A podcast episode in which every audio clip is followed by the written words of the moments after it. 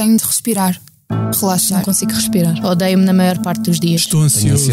Estou tão cansada. Estou sempre com medo que descubram que sou um impostor. Sou uma impostora. Sinto-me um impostor. Não consigo respirar. consigo Estou sempre dormir. com sono, mas quando preciso dormir Sou não consigo. Penso que vou falhar. Estou cansado com muito trabalho. Tenho estado muito cansado. Já acordo ansiosa. Não vou ser capaz. Sinto que nunca sou boa o suficiente. Não sou forte o suficiente. Tenho o peito em carne viva. Estar sempre bem é uma pressão enorme. Leva a dissimulação. Acho sempre que nunca vou mais. conseguir alcançar os meus objetivos. Tentar não controlar tudo à minha volta. Ninguém espera isto de mim.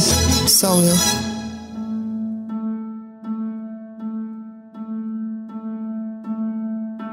Olá, bem-vindos ao podcast do Expresso sobre saúde mental. Eu sou a Joana Pereira Bastos e ao meu lado está a Helena Bento. Olá, Helena.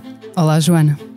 Somos jornalistas do Expresso e ao longo dos próximos meses vamos estar aqui todas as semanas na companhia dos mais reputados especialistas e de quem vive com ansiedade, depressão, fobia ou outros problemas de saúde mental.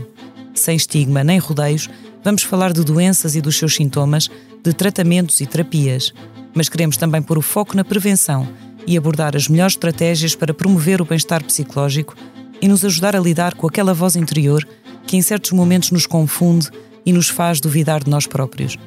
Esta voz que nos diz que não somos capazes, que não vamos conseguir e nos faz sentir nervosos, tristes ou ansiosos. Esta voz que por vezes torna tão ruidosa que nos paralisa e que, nos casos mais graves, pode transformar-se em muitas outras vozes.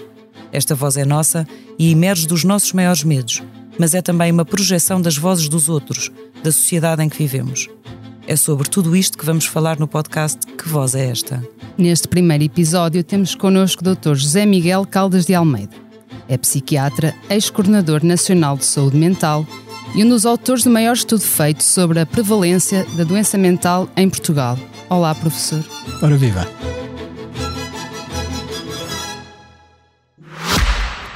Esta é a nossa voz, a voz da Medis, sempre ao seu lado no acesso, prevenção e acompanhamento da saúde, com produtos e serviços que fazem bem ao corpo e mente.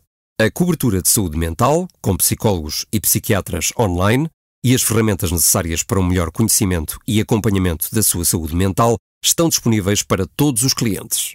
Saiba mais em medis.pt. Que voz é esta? É a voz de quem está e estará sempre ao seu lado. A Medis. Hoje vamos falar sobre os distúrbios mais comuns eh, entre os portugueses. E os dados que, que estão disponíveis não são eh, muito animadores. O estudo epidemiológico nacional sobre saúde mental, que o Dr. Caldas de Almeida coordenou e que foi publicado em 2013, revelou que 23% dos portugueses sofrem de algum tipo de perturbação psiquiátrica, o que constitui o segundo valor mais elevado da Europa, só atrás da Irlanda do Norte. O que pode explicar uma prevalência tão elevada? Bom, essa era uma pergunta que eu há muitos anos ando à, procura de, de, responder. Não há uma resposta única. É um conjunto de, de fatores. É? E, e, são fatores que nós vamos ter que centrar, sobretudo, a nível de determinantes sociais e de fatores culturais. O que é que isto quer dizer? Não é provável que aqui neste, nesta pontinha da Europa se tenha acumulado uma carga genética que proporcione uh, prevalências muito altas de doenças mentais. O que, o que acontece é que as doenças mentais estão muito claramente associadas a vários fatores sociais, económicos e culturais. Eu acho que é preciso interpretar estes resultados uh, sabendo que uh, no ano em que foram feitas as entrevistas foi exatamente no princípio da grande crise económica de 2009, de 2010. Nesse ano uh, já houve uma descida grande do Produto Nacional Bruto em Portugal, já houve um, um aumento de 7% do desemprego e já havia um clima de uma certa enfim, uma certa instabilidade política e, e, social. Isso deve ter tido uh, alguma influência. Porquê? Porque se há coisa que aumente a prevalência das doenças mentais é a pobreza, é a ameaça de pobreza, são os receios de desemprego, Uh, são as dívidas, por exemplo, um fator fortíssimo uh, na base de algumas de, doenças mentais, e são depois uma série de, de, de, de desenvolvimentos que aparecem à volta das dificuldades económicas das pessoas. Depois não podemos esquecer que Portugal tem um dos índices mais elevados de desigualdade social e económica na, na Europa. E isso há estudos feitos, até célebres, de um, investigador chamado Wilkinson, que provou que um dos fatores mais importantes uh, ligados à, à, alta prevalência de doenças mentais são as desigualdades sociais. Ou seja, é mau para a saúde mental das pessoas ser pobre. É muito pior tornar-se pobre. E é ainda muitíssimo pior ser pobre ao lado tipos muito ricos. Portanto, uh, Portugal tem aí um caldo de cultura que facilita, uh, facilita a interpretação destes resultados. Agora, eu acho que há aqui fatores culturais muito importantes. Talvez a maneira mais simples de pôr isto é que os portugueses são pessoas que, comparando com, com pessoas de, outros, de outras culturas, de outros países, muito facilmente falam das suas emoções, das suas tristezas, das suas desgraças.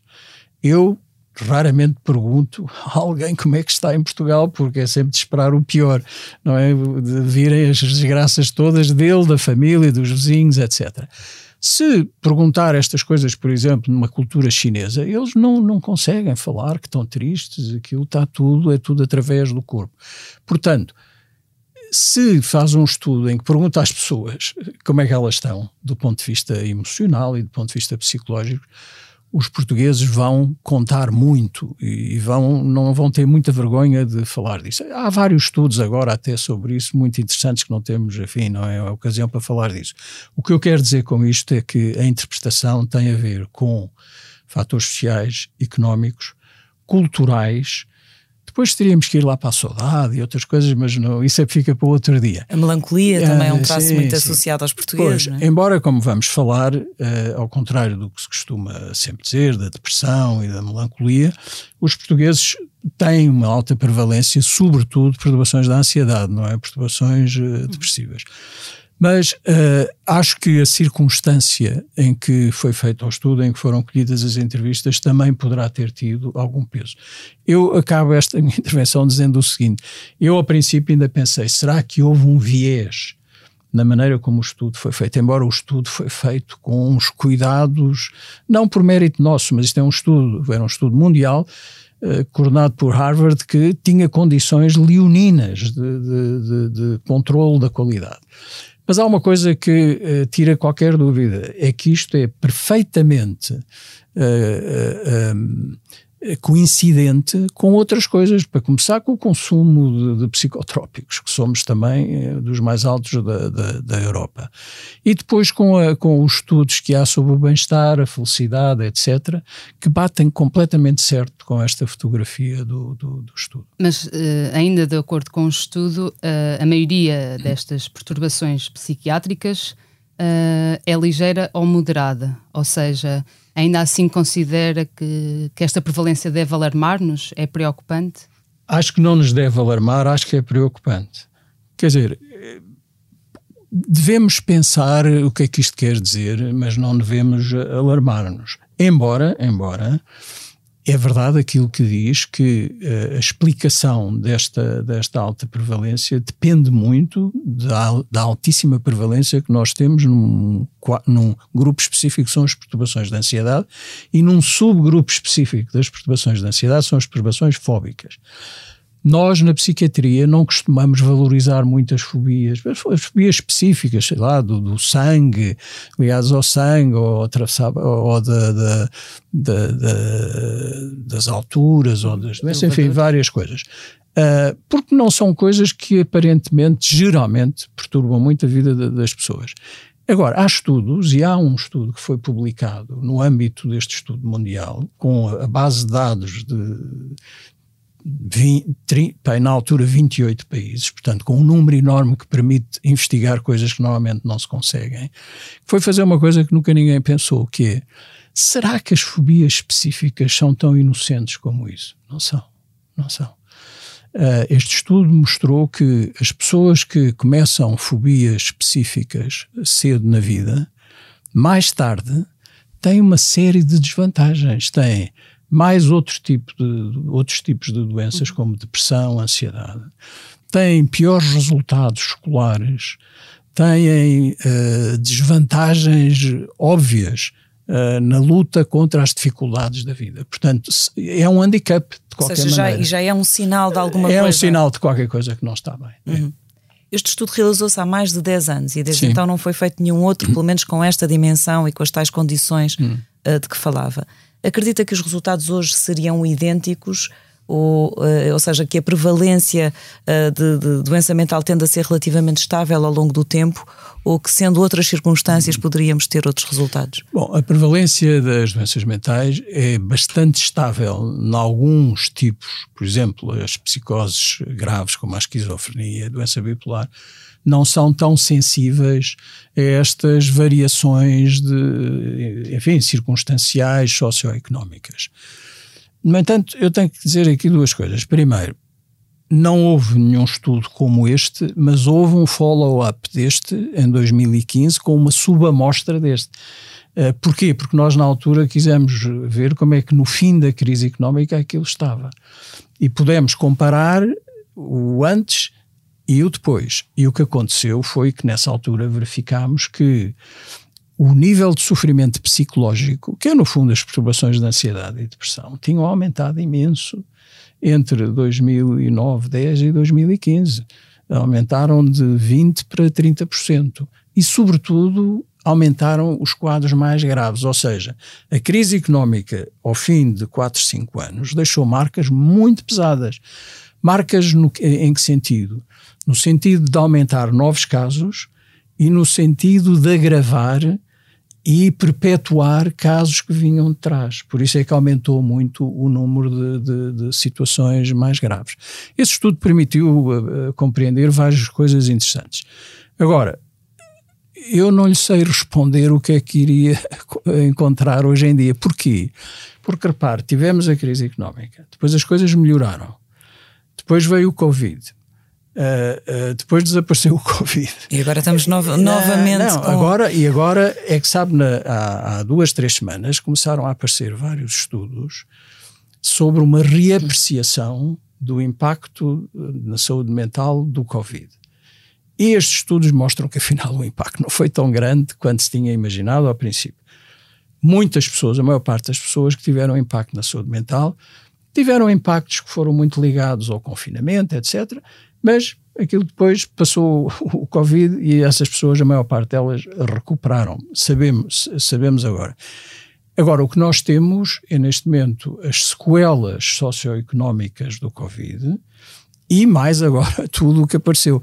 A inflação, o agravamento das condições de vida. Eu, neste momento, acho que se fizéssemos um estudo, não devíamos andar muito longe do que, do que estivemos na, vimos naquela altura.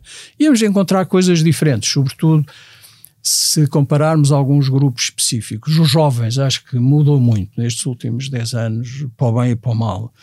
A precariedade do, do, do emprego acho que deve, deve, deve estar a ter um, um impacto muito grande. Era ótimo fazer-se outro estudo, o problema é que estes estudos são dificílimos e caríssimos, não é?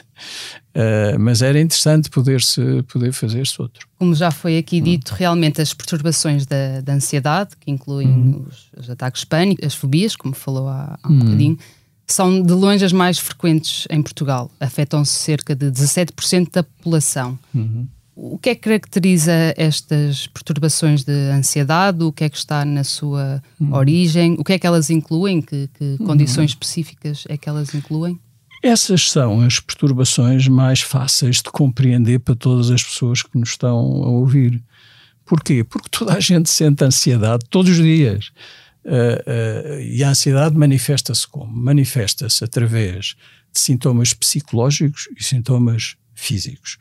Os sintomas psicológicos, que vocês conhecem muito bem, são senti sentimentos de apreensão em relação a qualquer tipo de ameaça. Qualquer coisa ameaçador vai acontecer. Seja alguém que surge no escuro, numa viela, seja ir a um programa de podcast de expresso, quer dizer, tudo pode ser sentido como uma ameaça de, de nos estarmos postos à prova, etc. Agora, além desses, desses sentimentos psicológicos, que depois podem ter inquietação, irritabilidade, etc., tem sintomas físicos que muitas vezes dominam o quadro da ansiedade. Quais são? Vocês também sabem, o coração bate mais depressa, tem palpitações, às vezes opressão no, no, no peito, nos, nos, casos de pânico As pessoas podem pensar que estão com, com um ataque cardíaco, podem ter uh, sintomas respiratórios, uh, sensação de que não conseguem respirar, ter a boca seca. Portanto, isto são os sintomas que aparecem em todos os quadros de ansiedade, na ansiedade normal, porque a ansiedade normal, nós se não tivéssemos ansiedade, ficávamos sem um mecanismo fundamental para nos defendermos de ameaças. É um sinal de alerta para fugirmos ou enfrentarmos o inimigo ou outra coisa qualquer. Quando é que isto passa a ser patológico? Ou seja, quando é que as okay. pessoas devem procurar ajuda, efetivamente? A maior parte das pessoas que têm sintomas de ansiedade não precisam de ajuda. Uh, repare, as pessoas, todos nós, seres humanos, temos nós, recursos nossos, uh, os nossos mecanismos psíquicos para resolver muitos problemas de ansiedade, depressão, etc. Sonhamos, pensamos e tal. Numa primeira fase, quando isto não chega, nós vamos falar com os nossos familiares, com os nossos amigos. Esta interação informal, sem ser com profissionais, ajuda a resolver também muitos problemas. Só já há um pequeno número de casos de ansiedade é que é suficientemente grave em termos de sofrimento psíquico ou de, de, de incapacidade que a pessoa quer ir uh, buscar ajuda em, em qualquer sítio. Quando é que isto acontece? Quando é que é patológico os quadros de ansiedade? Ou quando uh, aparece sem uma causa aparente. Quer dizer, a pessoa não tem ansiedade porque lhe aconteceu qualquer coisa ameaçadora, mas tem ansiedade e ela nos vai explicar porque é que tem.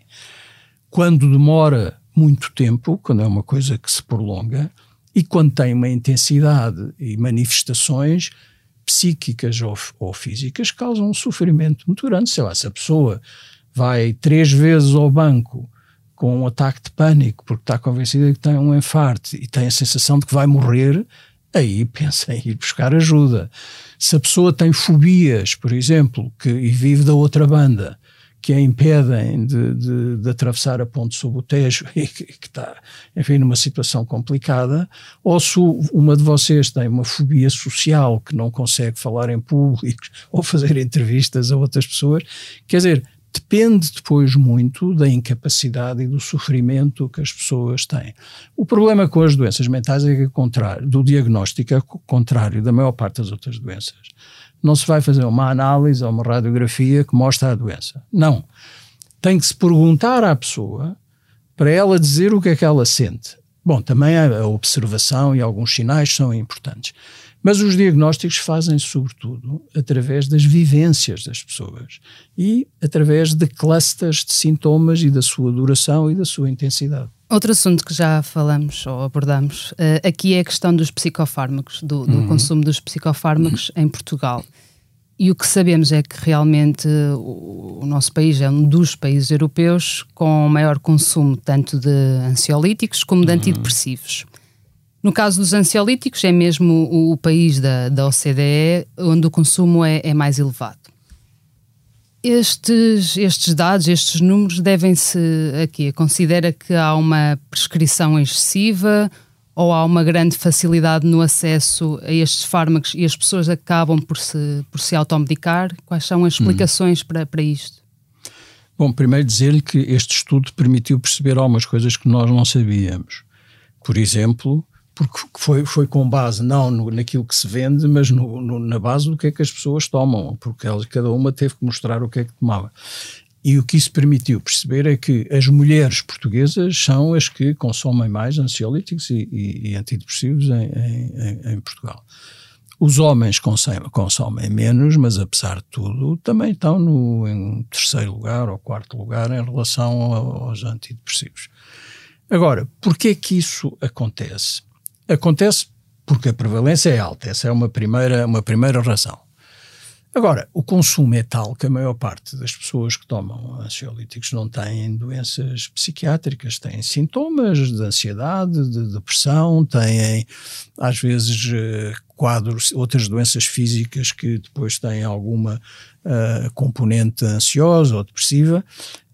E o que acontece é que houve um, uma habituação, digamos, agora não estou a falar da habituação das pessoas, que também acontece, porque estes medicamentos, sobretudo os ansiolíticos, causam dependência. causam dependência e é uma atrapalhada depois para as pessoas deixarem de tomar os medicamentos.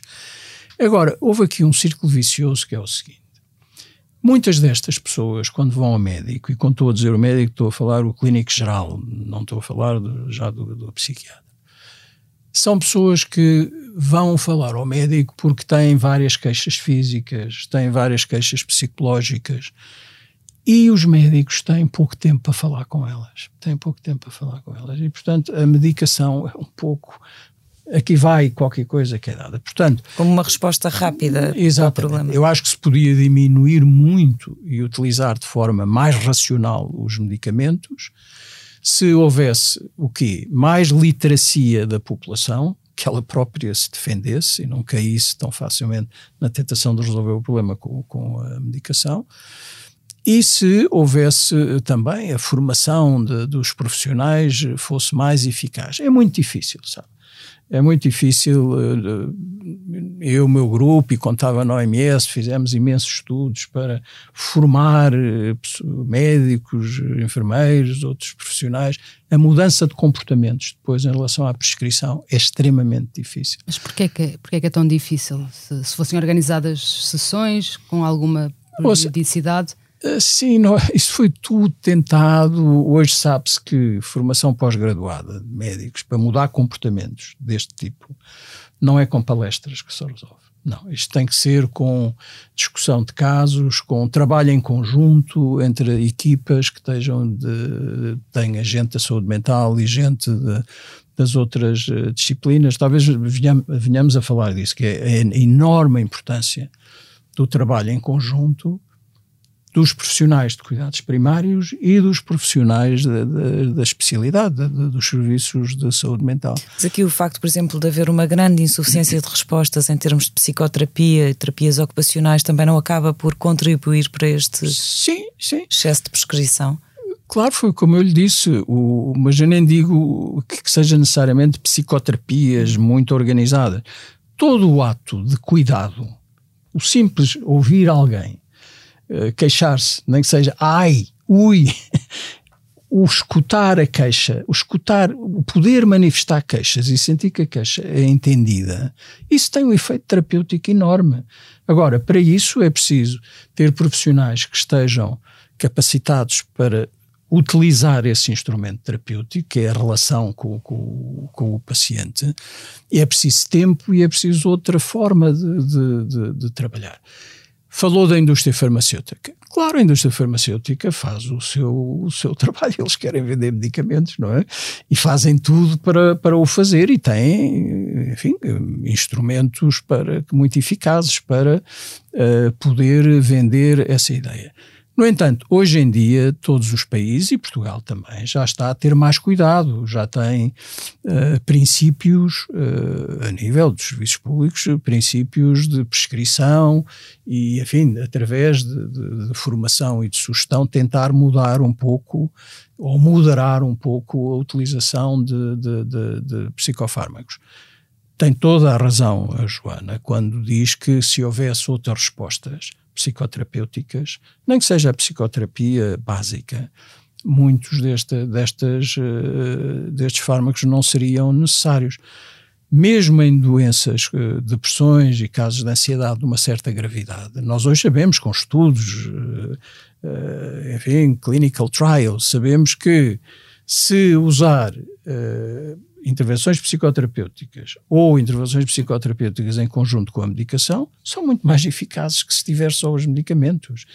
Uh, portanto, há aí um campo enorme a explorar e há vários países que estão a apostar muito disso. E um deles é a Inglaterra, que tem neste momento um, um programa especial para apoiar a oferta de intervenções psicoterapêuticas a nível dos cuidados primários. Mas nesse campo, há, há, pouco falou exatamente que, ao contrário do que acontece nas doenças físicas, no caso das doenças mentais, hum. não há uma análise clínica, a pessoa não vai ali fazer uma Sim. análise ao sangue ou ter um resultado, ou fazer uma TAC ou uma ressonância magnética. Portanto, há aqui, enfim, tem essa dificuldade ao nível do diagnóstico. Mas também no que diz respeito aos tratamentos, há uma grande variedade de correntes, de escolas, de abordagens terapêuticas é possíveis, é etc. Como é que uma pessoa que sofre de algum tipo de perturbação psiquiátrica pode saber se está a procurar a ajuda certa? Esse é um problema muito sério. É um problema muito sério. a dois níveis.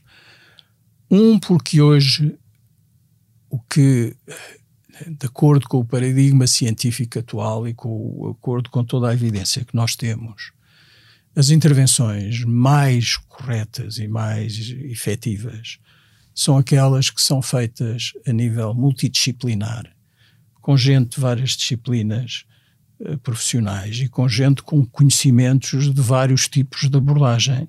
E na maior parte dos casos, as doenças mentais precisam de programas em que haja competências várias. Aquela coisa de vai lá só uma pessoa, não é que não seja uh, eficaz em alguns casos. O problema é que uh, não é fácil, ou não tem sido fácil, que os nossos serviços uh, tenham tido a possibilidade de assegurar sempre esse tipo de intervenções multidisciplinares.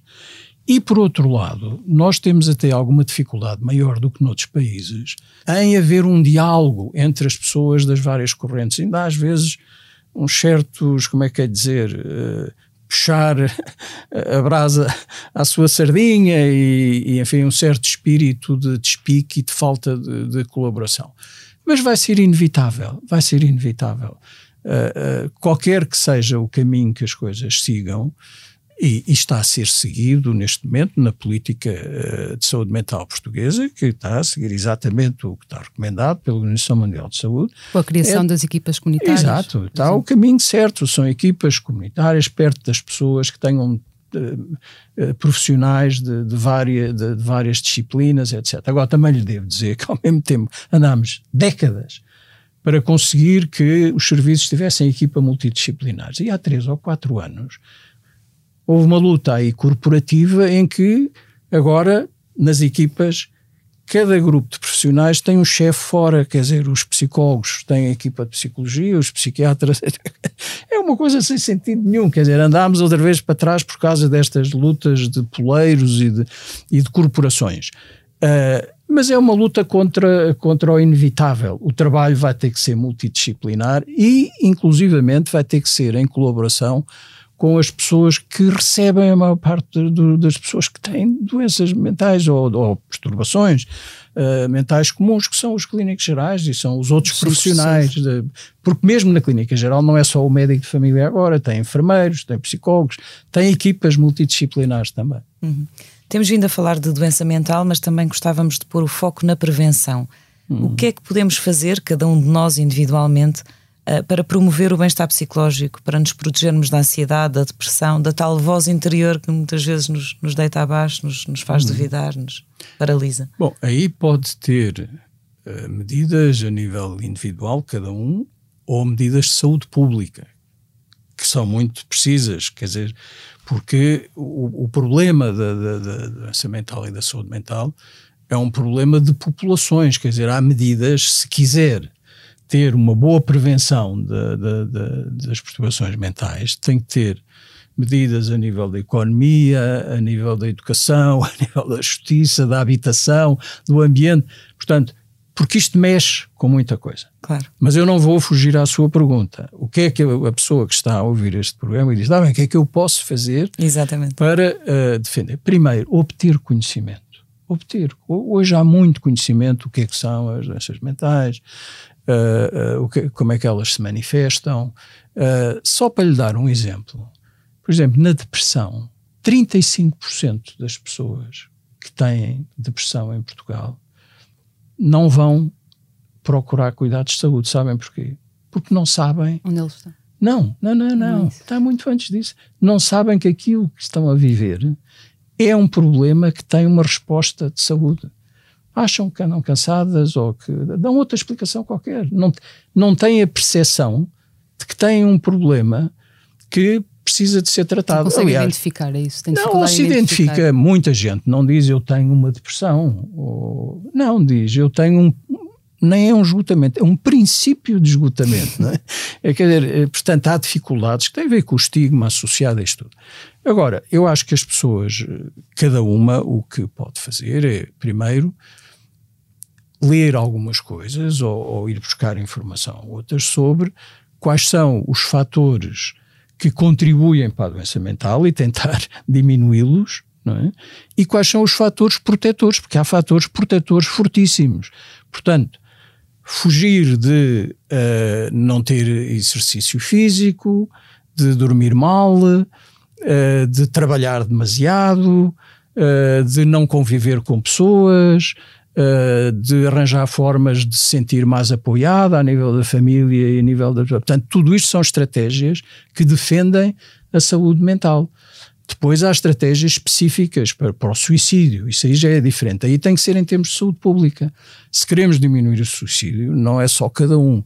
Ou se queremos diminuir, por exemplo, uh, algumas perturbações uh, mentais comuns, temos que fazer coisas que têm imenso êxito, mas que não é um que faz, que é, por exemplo, apoiar as relações parentais nos primeiros tempos de vida, apoiar as mães jovens, uh, a tratar bem do, do, dos filhos e a saber viver aquilo sem angústia, que isso tem uma importância enorme. Isso hoje temos estudos que acompanharam grupos que tiveram esse apoio e grupos que não tiveram. E depois viram o que é que aconteceu 20 anos depois e a diferença é enorme, enorme em imensos, imensos indicadores.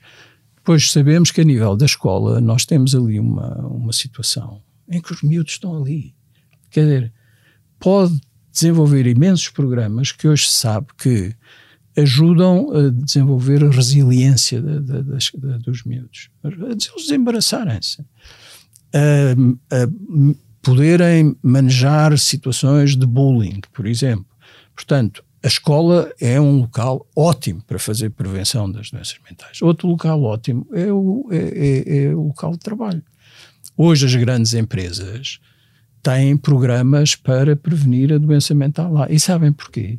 Eu não resisto a contar esta história. Quando eu trabalhava na, na OMS nos Estados Unidos, uma vez apareceu-me um tipo da DuPont, que é uma empresa química que tem milhares de, de, de profissionais no mundo inteiro. Queria que a OMS os ajudasse a montar um programa para diminuir uh, as doenças mentais. E sabem porquê que é?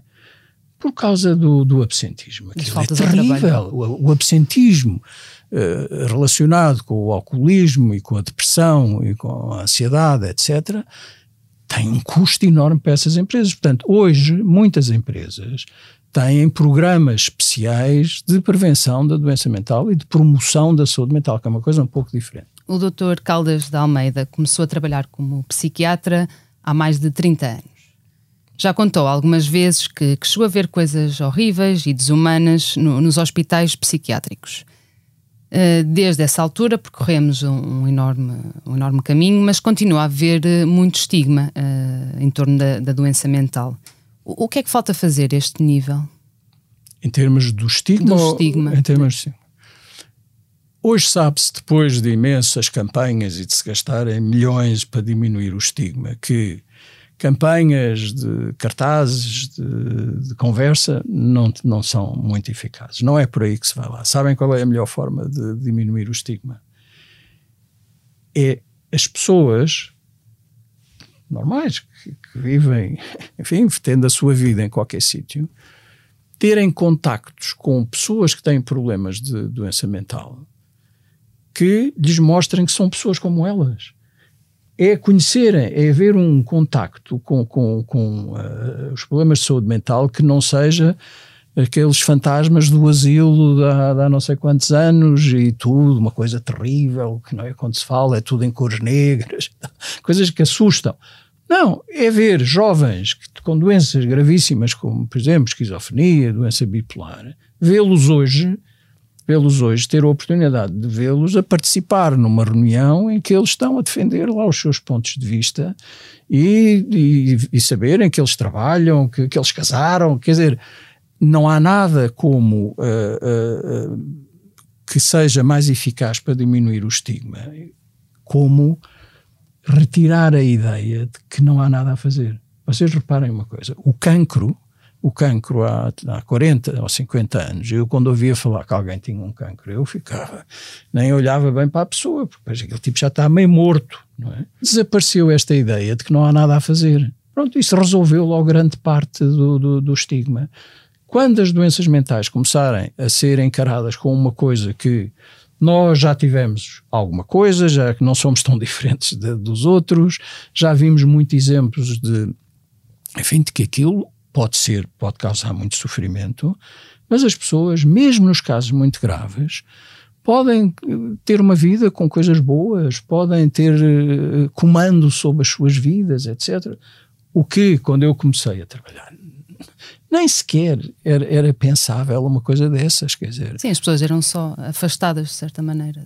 Eu lembro-me de quando comecei a trabalhar de ver uh, jovens que, olha, vou-vos dar um exemplo.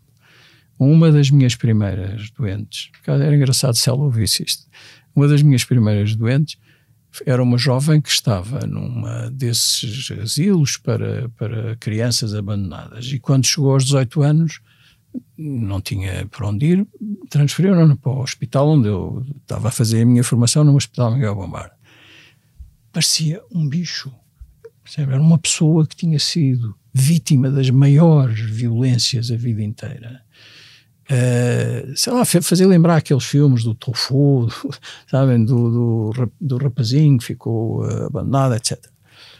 Esta, esta mulher hoje, esta mulher hoje, a última vez, uma das últimas vezes que vi foi na Assembleia da República, onde ela estava a assistir a um debate e contou-me, agora vive numa residência eh, para pessoas com doenças mentais graves, tem o seu quarto, apresentou-me o seu marido, que, que conheceu lá, e é uma defensora dos direitos de, das pessoas com doença mental, porque ela teve a sorte depois de apanhar uma equipa bem preparada, uh, que tem programas de reabilitação, que lhe arranjou a possibilidade de viver não numa instituição, mas num, num enfim, numa residência para pessoas com doença mental grave, e ela tem capital lá dentro, tens também, ela tinha, tinha e tem, não é?